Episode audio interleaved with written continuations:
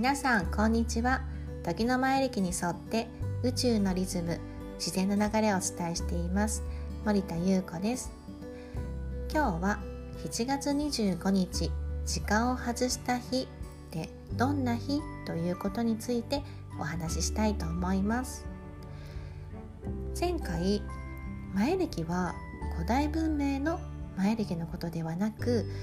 13の月の暦を表していますよということをお話ししたと思うんですね。でこの13の月の暦の中にマヤ文明の時代にも使われていた神官たちが使っていた神聖暦と呼ばれるソルキン260日間の流れを表す暦と現代の365日の流れを表す暦とミックスした暦がこの13の月の暦なんですね。でちょうどこの13の月の暦の流れというのが28日間を1ヶ月と考えて28日間かける13ヶ月そしてプラス1日で合計365日の流れを繰り返し巡っていく暦なんですね。でこちらの28日間かける13ヶ月。そしてこのプラス1日を毎年7月25日にしているんですね。なのでこの7月25日のことをプラス1の日そして28日間かける13ヶ月。プラス1日なので時間を外した日と呼ばれているんですね。なので、まあ、世間では7月25日はプラス1の日時間を外した日こう時間の概念がなくなる日と呼ばれたりするんですね。でその7月25日を得た次の日7月26日からまた新しいこの中3の月の暦の365日間の流れ28日間かける13ヶ月プラス1日が始まっていくんですね。なので7月25日をちょうど365日の最後の日ということでこう大晦日と呼ばれたりだとか7月26日から13の月の暦が始まっていきますので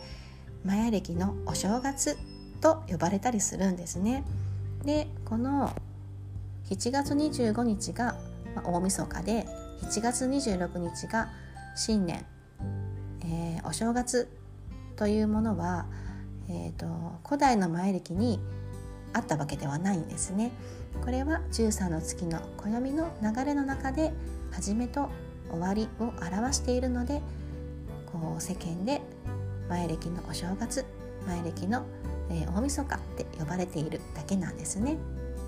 でじゃあ実際その7月25日にどんなことがあるかっていうのはこれはこういうことがあるんですよとは言えないんですね。それは皆さんが持ってる、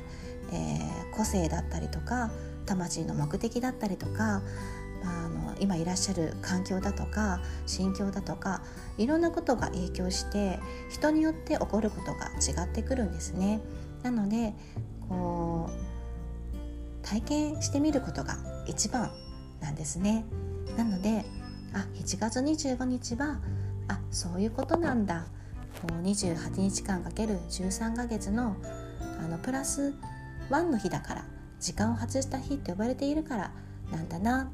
じゃあどんな感覚が自分にあるかな。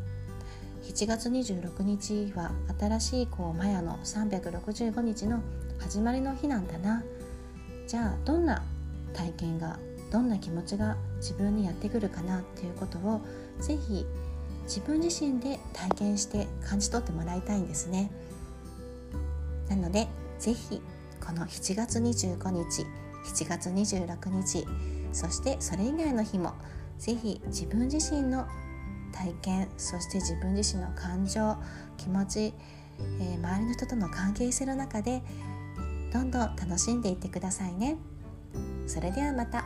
森田優子でした。